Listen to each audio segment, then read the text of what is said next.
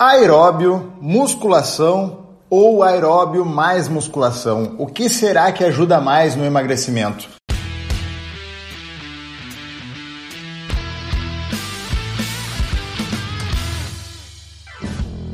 E esse é mais um episódio do Conexão Saúde Performance, podcast que estreita caminhos entre a sua saúde e a sua performance. Então, Rodrigo, volta e meia a gente tem que conversar sobre aeróbio, musculação, qual que influencia mais, qual que é melhor para emagrecer, pois o pessoal está sempre perguntando, né? Pois é, o que acontece é que a maioria das pessoas tem uma crença que o exercício aeróbico por si só ele é o único capaz de emagrecer.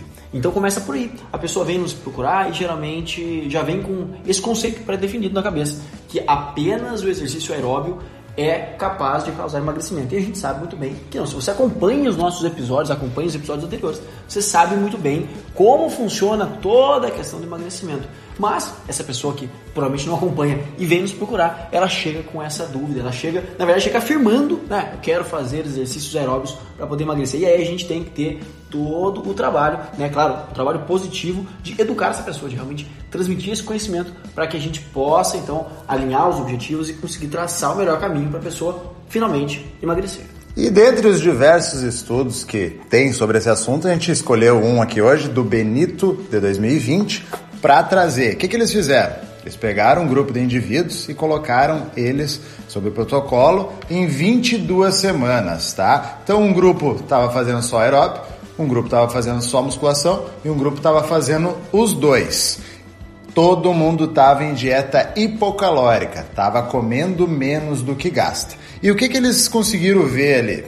Que no grupo que fez só aeróbio, eles perderam de circunferência abdominal 8,7 centímetros e também perderam de peso total 6,6 quilos. Quem fez sua musculação perdeu 8,3 centímetros de circunferência abdominal e perdeu 4,6 de peso na balança. E quem fez musculação e aeróbio. Aí que é o pulo do gato. Aí que é o pulo do gato. Perdeu 9,6 centímetros de circunferência abdominal e perdeu 8,5 quilos na balança, superando tanto o grupo do aeróbio tanto o grupo só da musculação. E o que, que a gente tira de aprendizado disso daí, Rodrigo? Bom, na verdade, a gente pode fazer, tentar fazer uma análise um pouco mais crítica desses fatores, desses aspectos, né?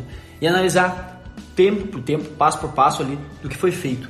Se a gente for pensar no pessoal que fez apenas exercício aeróbio, a gente teve uma perda de 8,7 centímetros de circunferência, tá? Quando a gente compara essa perda de circunferência com o pessoal que fez apenas musculação, a gente teve uma perda de 8,3 centímetros. Quer dizer, uma perda parecida, né? 0,4 centímetros ali não é tanta coisa assim, não é algo muito considerável. Mas quando a gente pensa na perda de peso, e aqui é perda de peso, tá? Peso.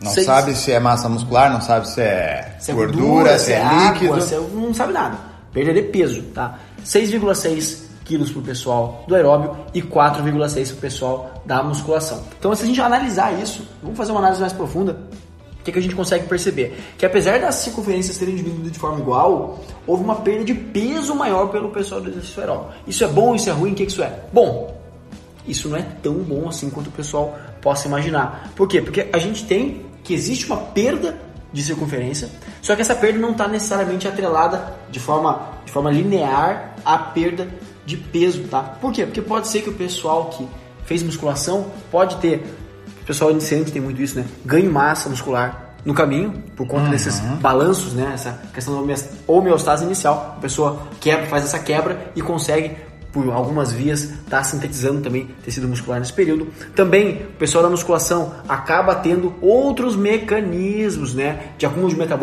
em musculaturas, questões periféricas e tudo mais. Então a gente observa que uma perda de peso maior não necessariamente é uma perda de gordura maior, tá? Porque a gente observa que o pessoal da musculação, apesar de ter perdido então menos peso, também perdeu ao mesmo de circunferência abdominal, que é uma métrica plausível para a gente usar quando a gente pensa nisso. E esse é um ponto interessante a gente levantar aqui, porque, se vocês lembram, eles estão em dieta hipocalórica. E o que, acontece em dietas hipocalóricas? Quando as pessoas estão em processo de emagrecimento, geralmente você perde massa muscular. E o que, que a gente faz para tentar não perder ou perder menos massa muscular? A gente faz musculação, né, que é o que estimula o nosso ganho de massa muscular, a nossa hipertrofia, tá? E vamos um pouquinho mais adiante, tentar um pouco acabar com essa guerra de o que, que é melhor para um, o que, que é melhor para outro, todos tiveram resultado. Todos tiveram resultados significativos. Acontece que alguns se sobreporam a outros, né? E, no caso, o aeróbio mais musculação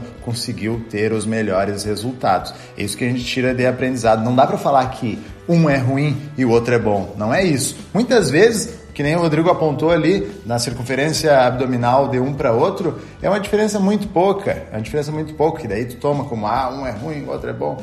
Mas é uma diferença muito pouca. Mas o que, que a gente tira disso aí? Que o conjunto dos dois, se tu conseguir associar, tu vai ter o melhor dos dois mundos. Tu vai ter o melhor e os benefícios do exercício aeróbio e o melhor e os benefícios do exercício resistido. É, se você pode executar os dois, né? Muitas vezes a pessoa talvez não tenha condição de executar a musculação porque não tem uma academia perto, daí só o exercício aeróbico vai ser plausível para ser executado. E aí tudo bem.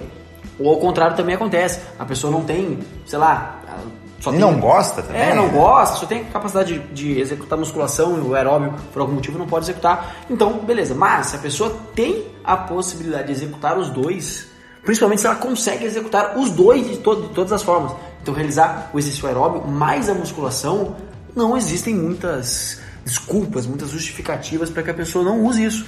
Afinal, isso vai poder potencializar muitos resultados. Para você que nos ouviu até aqui, vai no nosso post do Instagram e comenta o que você achou desse episódio. Aproveita e passa lá no nosso Instagram pessoal, arroba rconstantino, underline e arroba Rios e deixa uma mensagem legal lá para nós que energia positiva é sempre muito bom. Se você estiver nos ouvindo pelo Spotify, não esquece de clicar no botãozinho de seguir que tem aí na plataforma de você. E também compartilhe esse, esse episódio aí com o pessoal que você conhece. Se você estiver nos ouvindo pelo Apple Podcast, o antigo iTunes, aproveita e deixa lá cinco estrelas para nós de avaliação, mas só se você gostou do episódio. Se você não gostou, você deixa o número de estrelas que você quiser deixar. Eu falo isso todo episódio, mas é importante lembrar, deixa um feedback para nós, que isso é muito importante. É isso que faz com que a gente consiga levar o melhor episódio para vocês, tá? E se você conhece alguém defende com unhas e dentes que só o exercício aeróbico vai emagrecer, ou a pessoa que defende com unhas e dentes que só a musculação vai emagrecer, envie esse episódio para essa pessoa, abre a cabeça dela e ajuda a gente a espalhar esse conhecimento por aí. Esse foi mais um episódio de Conexão Saúde Performance, um podcast que estreita caminhos entre a sua saúde e a sua performance. E até a próxima. Valeu. Valeu.